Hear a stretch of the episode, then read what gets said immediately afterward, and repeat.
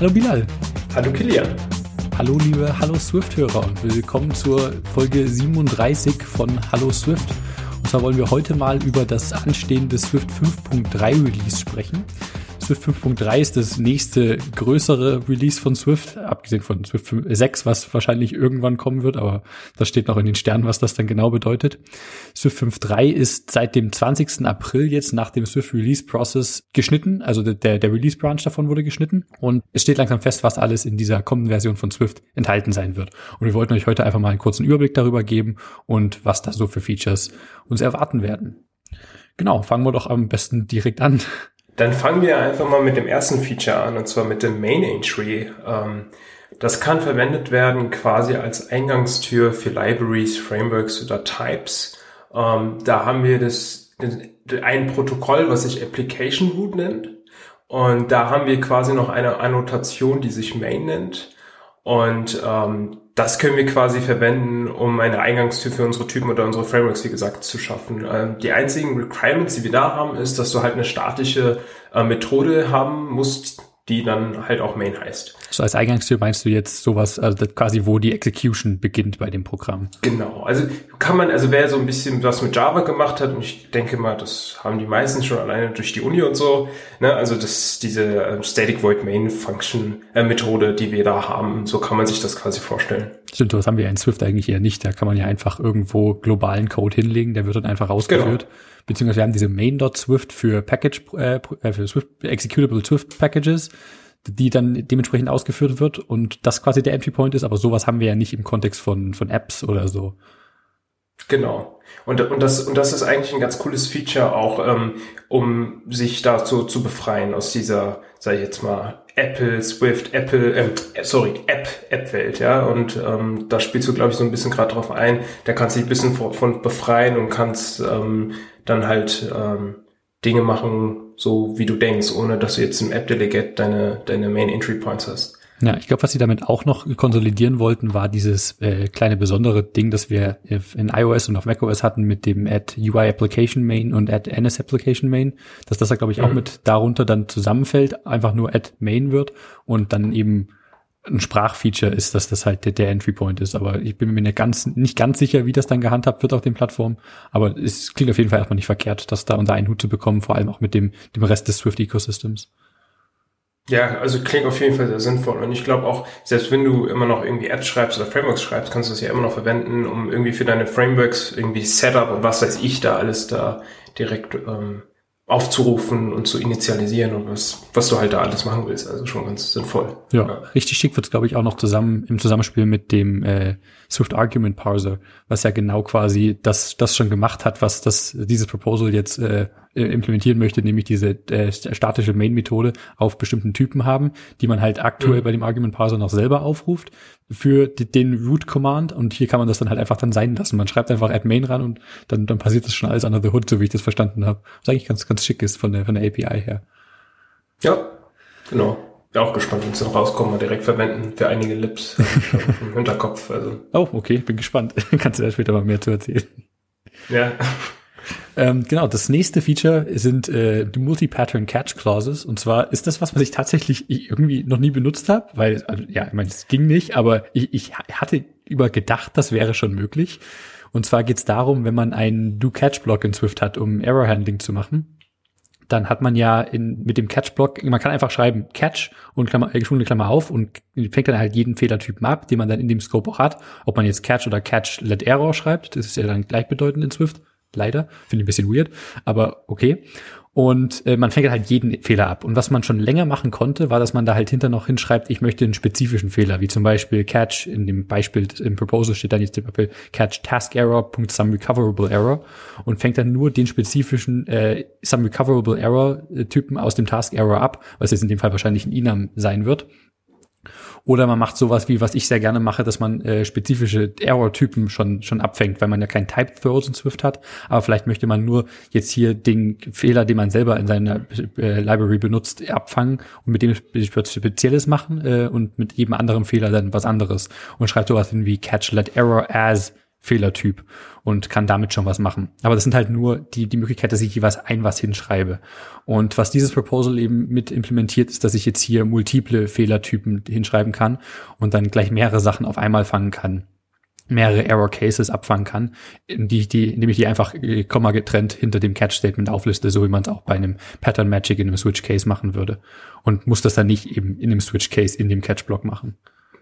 Genau. Es ist gut, dass du es auch ähm, gerade nochmal angesprochen hast. Ich, ich, also bei Switch ähm, Cases habe ich das ganz oft, ne, dass ich dann ähm, multiple ähm, Cases dann hintereinander schreibe. Ähm, aber ja, das ist mir davor auch noch nie passiert tatsächlich, dass ich das gebraucht habe ähm, für Catch, Catch Clauses.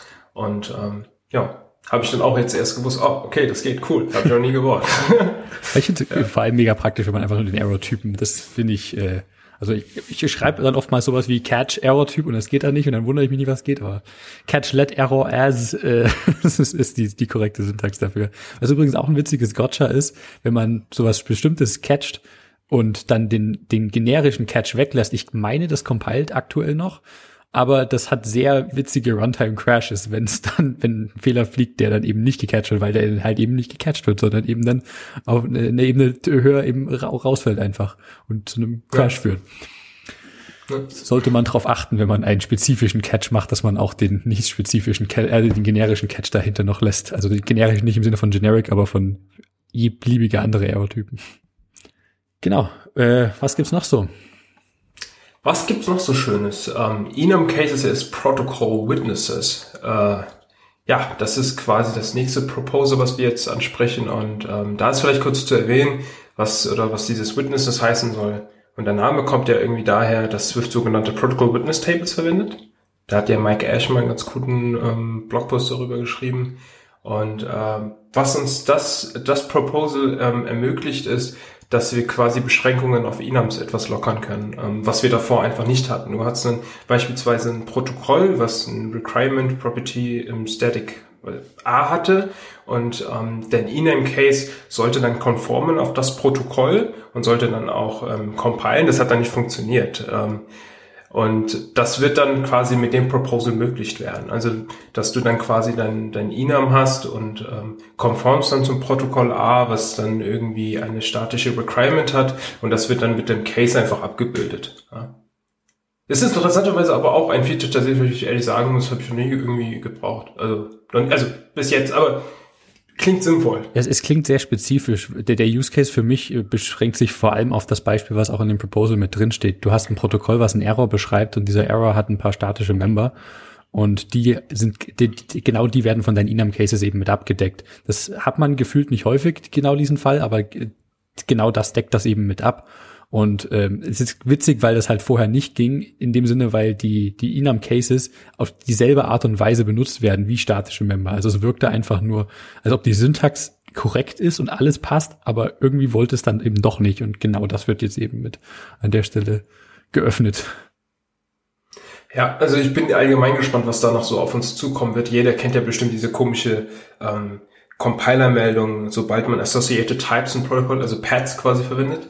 Und ähm, für mich ist das eher so etwas, dass, dass es zeigt, dass Apple da ganz stark dran arbeitet, damit man ja abstrakter werden kann in Swift, ohne dass man weirde Compiler-Errors bekommt. Ähm, also allgemein ähm, gesprochen, sobald du Self as Requirements verwendest oder wie gesagt die Associated Types, fliegen dir einfach Errors ähm, durch die Gegend. Ähm, die Lieblingsfehlermeldung von allen, ja. Ja, genau. Und ich glaube, da gab es mal einen ganz coolen Talk zu ähm, von den einen, der auch bei Point, Point, Point Free ganz viel gestaltet, zu den App-Builder-Talks im letzten Jahr. Und da hat er eigentlich ganz cool aufgezählt, was da einfach an Features einfach noch fehlen und die noch kommen werden. Vielleicht können wir das ja auch mal verlinken. Also allgemein gesprochen jetzt zu Protokollen in, in Swift, genau. Nee, da gibt es auf jeden Fall noch äh, Möglichkeiten, zumindest erstmal in erster Linie die Fehlermeldung zu verbessern und auf anderer Ebene dann sicherlich die, die Möglichkeiten, die man an der Stelle hat und wie man damit umgeht, ohne überall alles plötzlich äh, die, die Generic Chain einmal quer durch die gesamte Typhierarchie durchzuziehen, genau. was man ja. machen darf. Ja. Genau. Äh, ein weiteres Proposal, das es mit reingeschafft hat, ist, äh, wir haben die übrigens auch alle verlinkt in den Show Notes, äh, die Proposals, also ihr könnt gerne da auf die spezifischen Links mit dann klicken. Ein weiteres Proposal, das wir noch hier haben, ist äh, die Synthesized Comparable Conformance für Enum Types. Und zwar geht es da darum, dass ähm, Enums ja schon äh, eine Equatable äh, Conformance bekommen können vom Compiler. Das wird dann automatisch äh, generiert und äh, im Hintergrund dann eben mit äh, erzeugt. Aber das können wir aktuell nicht für con, äh, Comparable machen. Und manche Inams bieten sich halt prima an, um so, um vergleichbare Werte zu haben. Zum Beispiel hat man einen Inam-Wert für irgendwie eine Signalstärke oder so, Low, Medium und High und man, die, die sind halt semantisch irgendwo schon vergleichbar. Und wenn man die eben in der richtigen Reihenfolge mit, muss man eben dann auch in der richtigen Reihenfolge deklariert haben, dann kann man einfach mit dem Enum zu Comparable konform und dann sind die von Haus aus schon comparable und man kann die direkt vergleichen, was super cool ist. Und es geht sogar noch einen Schritt weiter und macht das Ganze sogar auch für noch Enums mit Associated Values, wenn diese Associated Values auch comparable sind. Und das ist dann, finde ich, schon wieder mega mächtig, weil man diese dann also man hat da die Möglichkeit, das dann quasi über die Nested Types noch mit drüber zu legen. Und das finde ich immer sehr angenehm, wenn man an der Stelle Inaus benutzen kann. Und die werden dann halt dementsprechend sortiert, dass die erst die äußere Ebene sortiert wird und dann die innere natürlich. Sonst ergibt das ja keinen Sinn. Aber das passt dann alles schon, schon, schon echt gut mit rein. Das gefällt mir sehr gut. Ja, sehr cooles Feature definitiv. Ja. Ja, dann als nächstes Feature, Kilian, ich glaube, das war so ein Feature, wo man sagen muss, ähm, das hat in der Swift-Community ziemlich eingeschlagen, oder? Also, ich weiß, welches Discord. Da gab's, also, ich meine, im Forum sind die Leute ja ausgerastet. Also es geht quasi um die multiple Training Closures. Ähm, und ähm, als ich das gelesen habe, ich muss fairerweise, also ich komme gleich und spreche gleich an, was das jetzt erstmal ist genau, aber ähm, als ich das gelesen hatte, war es erstmal für mich okay. Also ich muss ehrlich, ehrlicherweise sagen, ich finde es gar nicht so verkehrt erstmal. Und ich habe auch nicht so viele Trailing Closures als Argumente in meinen Funktionen, ja meistens eh nur eine, ähm, dass mich das quasi jucken sollte, in Anführungsstrichen. Was mich aber stört oder gestört hat, ist, dass wirklich viele Leute, die sehr aktiv sind in dieser Community, die viele Blogposts schreiben, aber die auch in diesem Forum ganz aktiv sind, die wirklich so viel Herzblut reinstecken, quasi das Gefühl hatten, dass die ignoriert werden von Apple oder vom Core-Team ähm, weil die viele valide Gründe aus ihrer Sicht genannt haben, warum das schlecht sei. Und es am Ende für die zumindest so rüberkam, dass Apple es einfach ignoriert hat. Was, was wie, also wie ist vielleicht deine Sicht dazu? Oder lass uns mal, oder lass mich mal erstmal kurz ansprechen, was das ist. Dann können wir vielleicht nochmal. Ja, ja. Genau. Also vielleicht kann man grob sagen, was überhaupt ähm, ähm, Training Closures sind. Ähm, ja, also ist quasi ein, ist, ist, ist ein Ausdruck, damit du ähm, damit du deine Argumente ähm, außerhalb der Klammer invoken kannst. Also du hast quasi deine Funktionssignatur, foo, dann hast du Klammer zu, dann hast du Klammer auf und alles, was du da reinschreibst, ähm, kann mit, ja, mit denen du arbeitest, das ist dann quasi, ähm, ja, ist, also es ist erstmal nur so ein taktischer Sugar, um das alles irgendwie lesbarer zu gestalten und damit du weniger Nesting hast.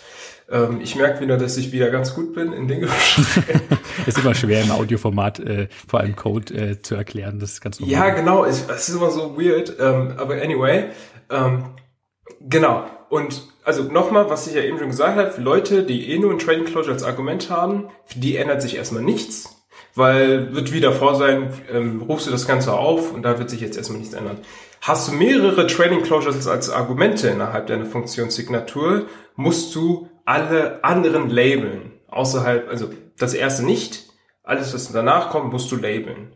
Apple sagt, es gestaltet sich oder ist dann einfach im Endeffekt viel lesbarer und ähm, das ist quasi einer der Hauptargumente.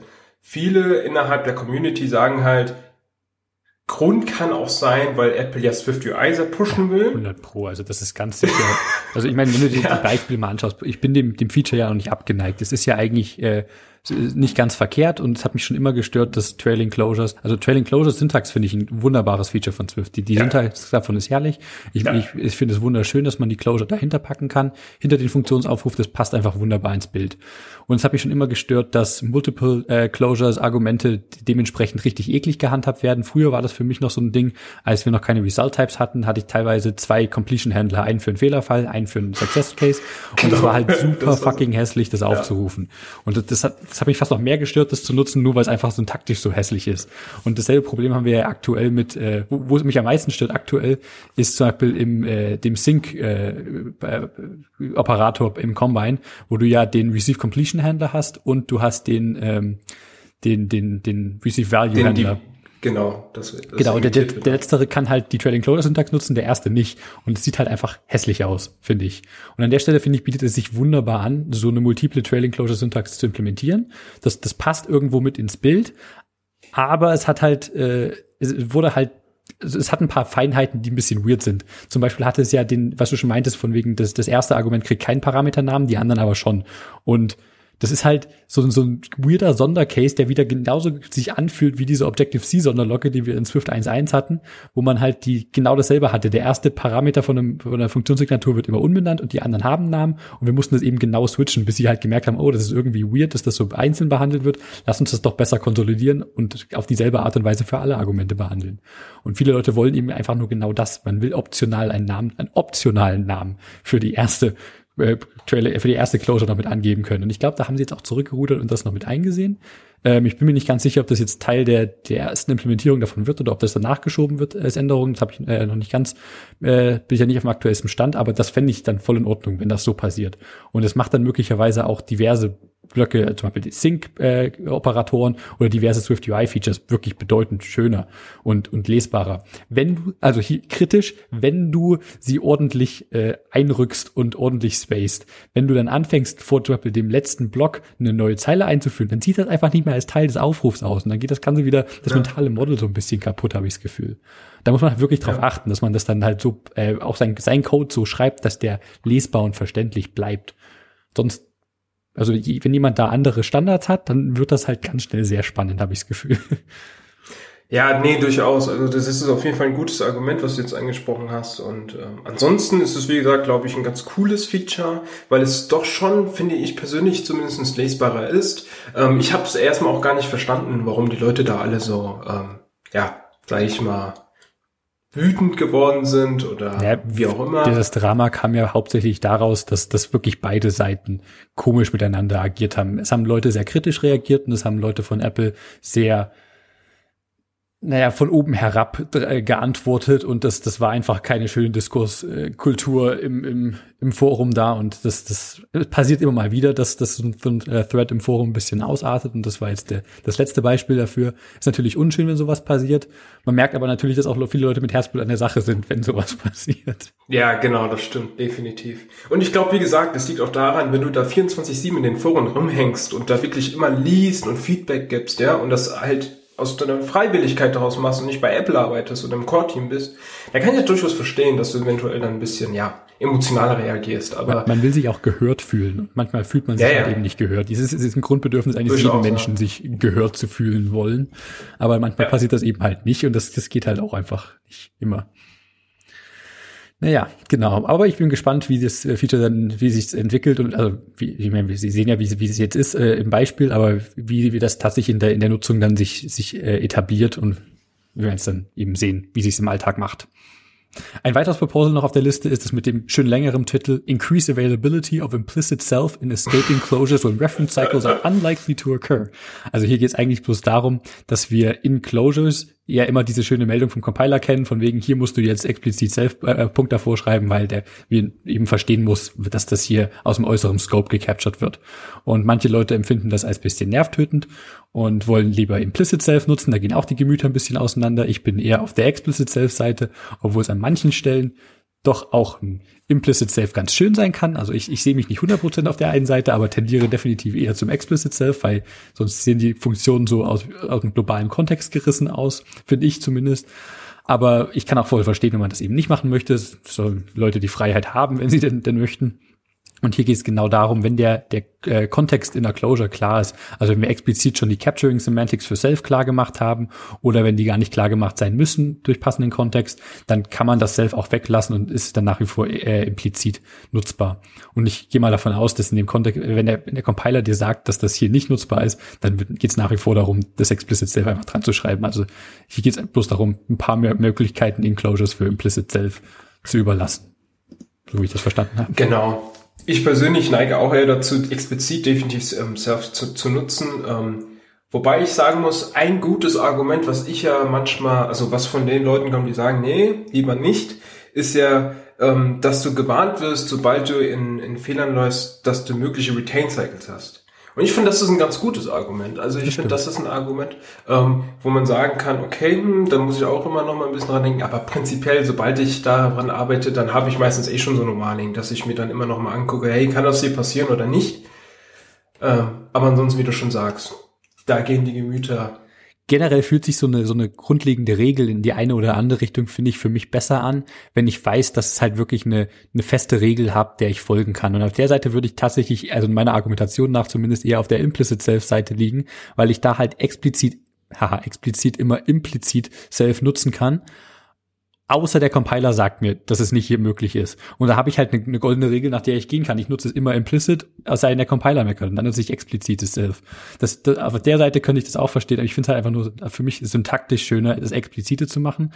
Und muss halt da ein bisschen mit der schwammigeren Regel leben, dass ich es da halt nicht mache, wo ich es einfach nur nicht mag. Das ist dann eher so ein menschliches Ding als so ein Computerding. Ich, ich mag harte Regeln, aber an der Stelle finde ich syntaktisch einfach hübscher. Ja. Ja, ist bei mir eigentlich genauso. Ja. Jo. Ja, Kilian, als nächstes äh, Proposal haben wir Where Clauses und Contextual Generic Declarations. Ähm, ganz cooles Feature eigentlich. Ähm, der, damit lassen sich quasi Where Clause in einer Extension beliebig erweitern und, äh, und anpassen und deshalb quasi auch dieses Contextual im, im, im Titel. Also da, also wenn du quasi deine Extension hast und dann dein Generic Type äh, beliebig erweitern willst, anpassen willst, ähm, kannst du das jetzt tun. Ich habe auch nicht ganz das Proposal verstanden, muss ich sagen, an welchen Punkten das greift. Aber ich glaube, man kann einfach jetzt an mehr Stellen Where benutzen, wo es vorher nicht. Genau, war. also in einer Extension, so wie ich es verstanden hatte, ähm, beispielsweise wenn du ein Protokoll hast, Protokoll B und hast dann eine Function und willst innerhalb de, de, des Protokolles, also innerhalb dieses Protokolls, wobei du da eine ähm, ähm, Methode hast oder so, kannst du da nicht dann die Where Clause verwenden, sondern nur in einer Extension. Das ist quasi das, was, was hier ermöglicht wird. Und deswegen dieses Contextual im Titel, weil in der Regel, ich weiß nicht, ist bei mir so, ich vermute mal, das ist bei bei den meisten so, werden die Extension ja eh schon so im Kontext her verwendet. Ne? Also man schreibt eine Extension daher von wegen, hier, passt zu dem Kontext, die Extension passt zu dem Kontext, weil das wird quasi hier ermöglicht. Also die Where Clauses ähm, ähm, so zu verwenden. Ah, okay. Na gut, klingt genau. sinnvoll auf jeden Fall. Ja. Genau, das nächste Proposal nennt sich Add Collection Operations on Non-Contiguous Elements. Und da geht es darum, dass wir, wenn wir eine Collection haben, dann können wir ja mit auf Elementen dieser Collection was machen. Zum Beispiel kann ich sagen, ich möchte auf Element 17 von der Collection jetzt eine Operation ausführen. Es gibt irgendwo Sinn, dass man auf die Elemente einer Collection zugreifen kann. Und ich kann auf die zugreifen, indem ich den Index davon nutze, beispielsweise. Und das ist eine Möglichkeit, da, daran zu kommen. Eine andere Möglichkeit, wenn du mehrere Elemente in der Collection gleichzeitig anfassen möchtest, ist eine Range zu verwenden. Und super toller Typ, den wir in Swift haben und damit äh, auf verschiedenen Elementen gleichzeitig arbeiten können, beziehungsweise die rausziehen können oder was auch immer damit machen können. Was wir allerdings bisher nicht machen können, also beziehungsweise das, das kritische Problem an der Range ist, ist, dass wir die, dass diese Elemente alle in einem zusammengehörigen Block liegen müssen. Und da, wir können aktuell nicht ausdrücken eine Operation auf mehreren Elementen, die nicht alle direkt nebeneinander liegen. Genau dafür ist das hier gedacht. Es führt den neuen Typen eines Range-Sets eben ein. Und äh, der beinhaltet einfach nur ein, eine Liste von Ranges. Und ich kann dann auf diesen Elementen dann eben arbeiten und kann mir zum Beispiel alle Elemente rauspicken, die einem bestimmten äh, äh, also du kannst zum Beispiel eine Funktion nutzen und äh, alle Elemente aus einer Collection rausziehen, die einem bestimmten Predicate entsprechen und die müssen ja nicht in einem Block liegen. Die können ja auch äh, an verschiedensten Stellen da drin liegen und kannst die am Ende dann benutzen, um da weiter drauf zu arbeiten. Und was hier auch ein neu, neues Feature ist, dass du zum Beispiel auch alle Elemente, also was hier auch ein neues Feature ist, ist, dass du so eine neue Move Subranges Funktion bekommst, die alle Elemente aus einem Range Set an einen bestimmten Index verschiebt. Zum Beispiel, wenn du alle Elemente, die einem Predicate entsprechen, an den Anfang schieben möchtest von deiner Range, äh, von deiner Collection, kannst du das jetzt sehr einfach machen. Und ich finde das schon auf jeden Fall äh, semantisch sehr gut zu den anderen beiden Optionen passen des Einzelelement-Zugriffs, des Range-Zugriffs und jetzt des Range-Set-Zugriffs. Passt wunderbar mit ins Bild. Ja, und dann haben wir noch hier einen Float 16 Type, ähm, was neu dazu gekommen ist. Also richtig krass, wie sich Swift mittlerweile weiterentwickelt. Ähm, ja, da gibt's glaube ich gar nicht so viel zu sagen. Wird halt ganz oft im Bereich des Machine Learnings verwendet, in der Grafikprogrammierung. Und ähm, ja, hauptsächlich geht's da um Performance Benefits. Also also ist ganz gut und sinnvoll, dass es Swift mittlerweile, also dann jetzt finally dann auch hat, äh, wenn sich wahrscheinlich viele in der Community, die viel mit Grafikprogrammierung zu tun haben, sich freuen und ja. Wenn man es braucht, weiß man es und dann passt es gut. genau. Genau, viel mehr gibt's da, glaube ich, gar nicht zu sagen. Genau, das nächste Proposal sind noch die neuen Did-Set Semantics. Und zwar kennen wir ja äh, diesen Did-Set-Block, den wir in Swift Sample an Properties mit rankleben können und dann eben eine, eine Closure ausführen können, wenn sich dieser Wert ändert. Und wir haben in diesem Did-Set-Block den Zugriff auf den Old Value, den wir davor hatten unter dem magischen Namen Old Value.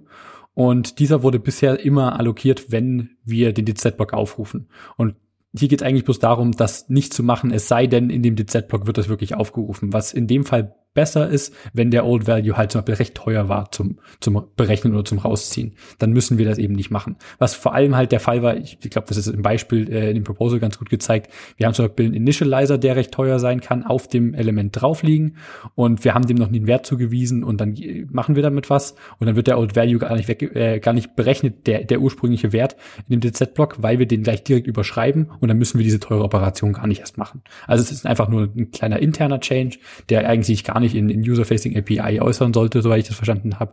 Und dann, dann ist einfach noch ein bisschen mehr Performance. Das sind aber die besten Features, oder, Kilian? Ja, also genau. da, wo du nichts machen musst, wo du direkt dann ähm, Performance-Benefits hast. Ähm, genau, ja. genau. Äh, ja, dann kommen wir mal zum nächsten Punkt. Um, add a string initializer with access to uninitialized storage. Und ähm, hier geht es quasi darum, dass der String-Type, ein Init, der String-Type wird um einen Initializer erweitert, um den Zugriff auf den nicht initialisierten Speicherbuffer eines Strings zu ermöglichen. Das heißt, wir haben dann quasi Zugriff zu einem Buffer und können damit Dinge anstellen, wie wir wollen. Also dem Beispiel vom Proposal, was ich gesehen hatte, war, dass Apple dann das CF-String GetBytes verwendet hat und ähm, damit C-String ähm, herumhantiert hat. Aber prinzipiell kann man da mit dem Buffer machen, was man will. Also das ist natürlich ich glaube, das ist nur, nur gedacht für die Fälle, wo du eh mit, mit den Pointer APIs rumhantieren hättest müssen, um genau. da dementsprechend Strings zu initialisieren, was im Interop mit, mit, mit irgendwelchen Low-Level C-Bibliotheken, beziehungsweise mit der, ich glaube, mit einer String Bridging zusammenhängen, gut noch Benefits jetzt bringt, aber das ist nichts, was wahrscheinlich 99 Prozent der Swift-User brauchen werden. Genau, denke ich auch mal. Aber nice to have für diese Anwendungsfälle, auf jeden Fall. Ja. So, dann kommen wir zu den Swift PM Features, die dazu kommen zu 5.3 und das ist echt geil, weil ähm, ich glaube, das sind diese Features, die einfach noch gefehlt haben und die Swift PM sowas von pushen und boosten werden. Ähm, eines dieser Features sind jetzt die Binary Dependencies. Und was einfach Swift, glaube ich, oder Swift PM ermöglichen wird, auch in der kommerziellen Sicht, ähm, ja, Verwendung, äh, Verwendung zu finden, weil ähm, der kommerziellen ähm, Sicht, wenn du Frameworks hast, ist in der Regel der Source Code halt nicht offen und ähm, da ist es natürlich sinnvoll, dass du jetzt Binary Dependencies hast und deine, ähm, deine Dependencies auch einfach so shippen kannst. Und die Package Description wird quasi erweitert und da kannst du jetzt halt einfach deine Binary Targets definieren. Und was anderes Cooles ist, ähm, du kannst auch deine Checksum für die Files berechnen und quasi sowas wie ein Human in the Middle, also weil halt ein Human in a Man in the Middle, ein Human Man in the Middle, ein Human in the Middle Attack durchgeführt werden kann. Genau, also ein Human in the Middle Attack kann dann durchaus ähm, durchgeführt werden, beispielsweise beim Download einer Third-Party-Dependency und die kann natürlich modifiziert werden und das wird dadurch einfach ähm, verhindert und ähm, durchaus sinnvoll. Und ähm, ja, weiß nicht, was kann man noch so Tolles dazu sagen, Kilian? Fällt dir was ein? Ja, ich meine, ich verstehe absolut, warum das sein muss. Und aber, hm, aber ich, ich, es macht mich unglücklich, dass sowas sein muss, weil es doch wahrscheinlich eh nur dafür benutzt wird, also nicht nur, aber zu 90 Prozent dafür benutzt wird, dass Leute wieder ekelhafte Ad-SDKs via Swift Package Manager reinziehen können und Facebook SDKs und, und sonst was und Kram, der, der eklig ist. Alles andere ist doch eh quelloffen. ist meine Meinung. Ja, und ich, das ist in der Theorie so. Und, ja, ähm, wie ich sehe ein, dass das nicht der Realität entspricht. Genau, ja.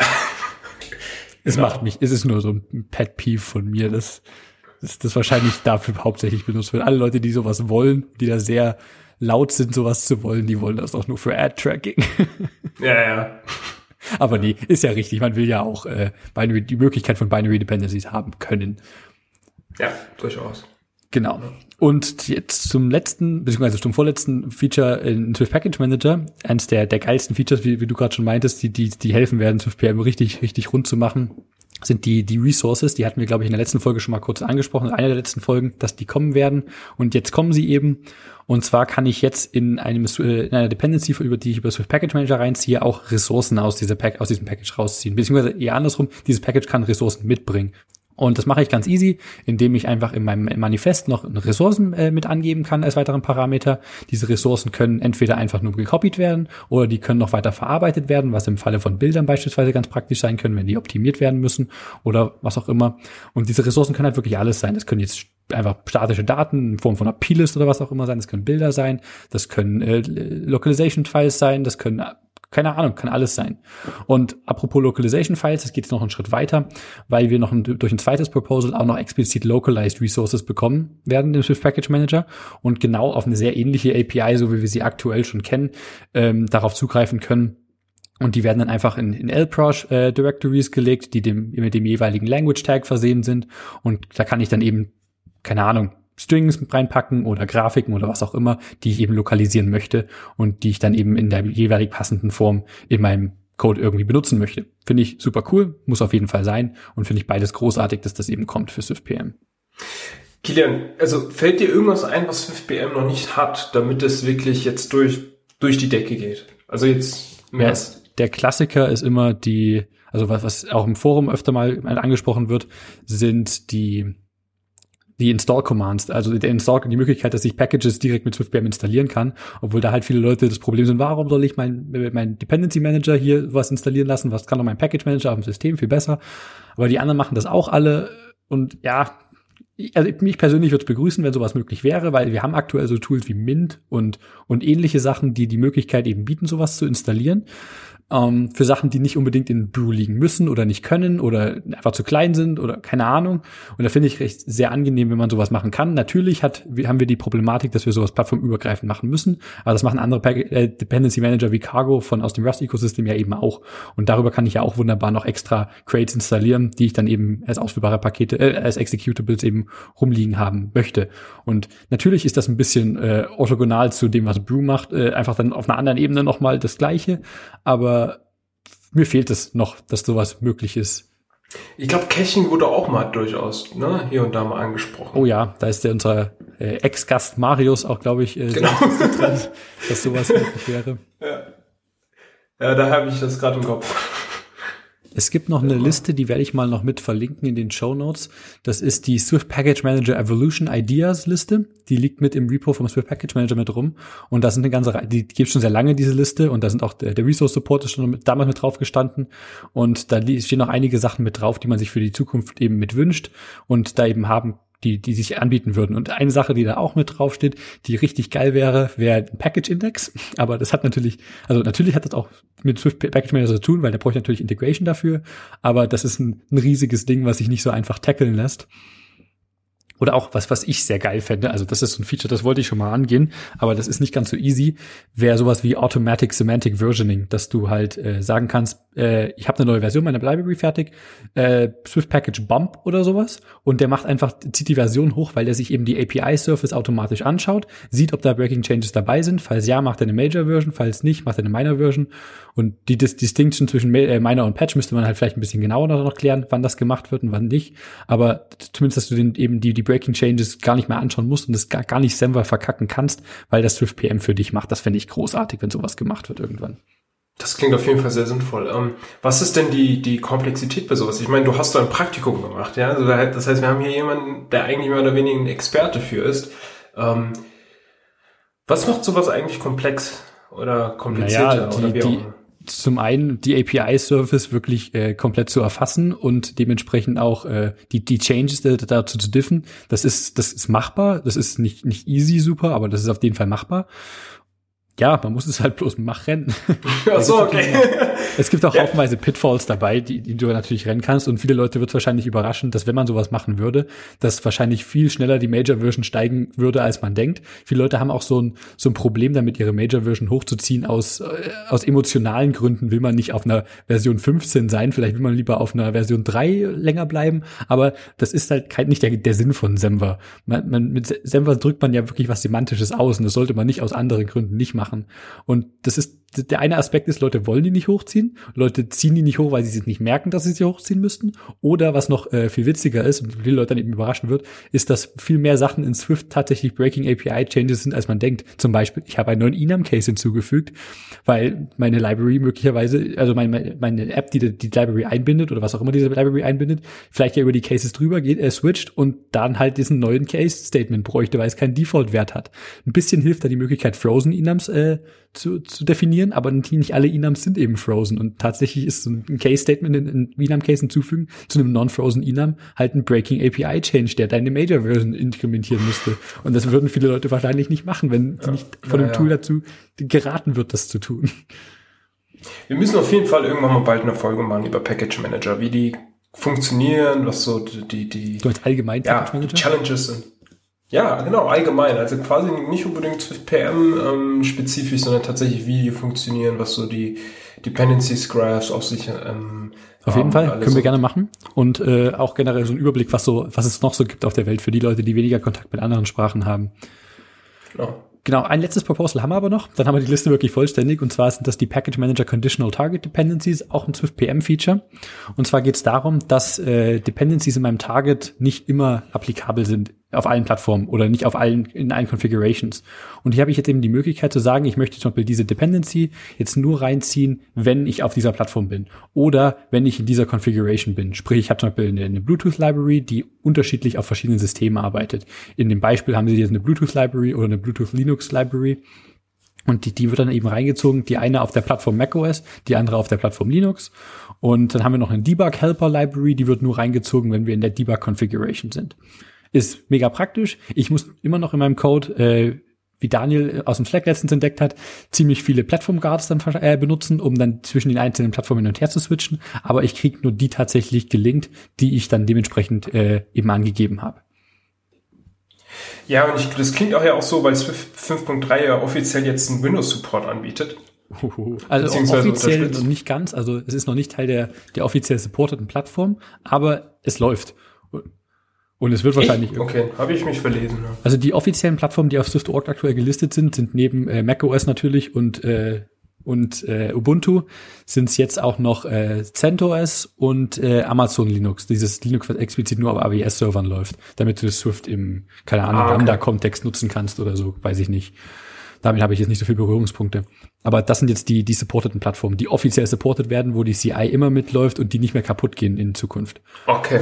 Mhm. Und da steht Windows noch nicht dabei, aber es würde ich sehr begrüßen, wenn es dann demnächst dazu mitkommt. Und es sieht auch alles darauf, äh, sieht aus, als ob das auch noch demnächst passieren wird.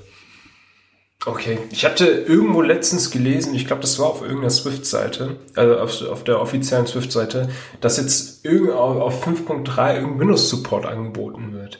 Ich glaube, das, das läuft jetzt auch halbwegs mit, aber es ist noch keine offizielle supportete Plattform. Okay. Also es, es läuft und es geht und du kannst Dinge machen und äh, das wird auch immer mehr evaluiert, auf so einer offiziellen Plattform wahrscheinlich zu werden, aber es ist noch nicht in der Liste von Plattformen, für die, die genau die, die CI immer läuft und für die eben auch garantiert wird, dass nichts mehr kaputt geht dadurch, dass der, der Comp-Nerd ja auch jetzt Teil vom, vom Core-Team ist, merkt man ja auch, dass, dass der Interesse für, für äh, Windows Support ja auch auf jeden Fall mit da ist. Ähm, die Conditional Target Dependencies sind ja dann wirklich sinnvoll auch, um, um Swift mehr in die Welt zu pushen, ne, dass du auf mehreren Plattformen einfach arbeiten kannst. Auf jeden Fall. Klingt auf jeden Fall auch ein sinnvolles Feature. Kilian, wollen wir zu den Picks kommen? Ja, gerne doch. Äh, bevor wir zu den Picks kommen, äh, ganz kurz noch, wir haben noch die, die Links in den Show Notes, habe ich glaube ich schon gesagt, äh, noch mit was drinstehen zum Release-Process von Swift 5.3 allgemein. Eine Seite, die ich ganz gerne nutze, um Proposals äh, anzuschauen, ist die Swift Evolution Seite. Das ist die GitHub-Page von dem Swift Evolution Repo auf dem GitHub.org, also apple.github.io slash Swift-Evolution. Da hat man einen wunderschönen Überblick über die ganzen Proposals. Da haben wir noch von Paul Hudson noch die What's New in Swift 5.3 Seite, generell die ist ein, ist ein guter Artikel, der hat aber auch noch die tolle Seite what's new in Swift.com, wo man auch immer die Version miteinander vergleichen kann, was immer ganz toll ist, auch gerade wenn man auf die alten Versionen zurückgehen kann. Genau, und, und ich habe noch gerade dieses eben genannte Evolution Ideas Projekt dazu gepackt. Genau, aber kommen wir zu den Picks. Ja, da freue ich mich schon drauf, endlich. Was hast du rausgesucht? ja, ich habe mir hier Combine Extensions von Chai Michali ausgesucht. Ähm, also der Kollege macht wirklich gute Talks und allgemein guten Content, wenn es um Combine geht.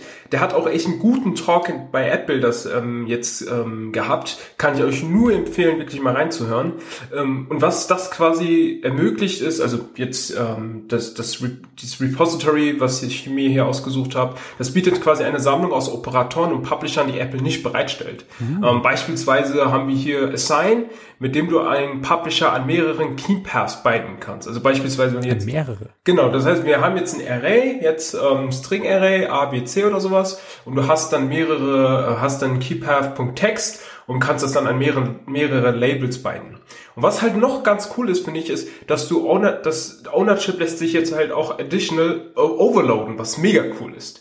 Ähm, das heißt, wir können dann einfach spezifizieren, hier ist jetzt weak, ist strong, ist unowned oder wer, wie auch immer. Mega und gut. ja, also echt tolle, tolle Features. Die, also vielleicht macht die Apple demnächst mal ein Combine-Update raus bei der WWDC. Kommt ja nächsten Monat auch direkt das alles mit einverleibt, dann ist das nutzlos. Genau, Copy-Paste. Weißt du, wie er diese Assign-Methode implementiert hat? Würde mich gerade wundern. Nee, noch gar nicht. Also ich habe mir, ich habe mir den Source-Code ähm, ähm, der Extension noch nicht angeguckt, habe mir nur die Features angeguckt. Ich habe auch noch nichts davon verwendet.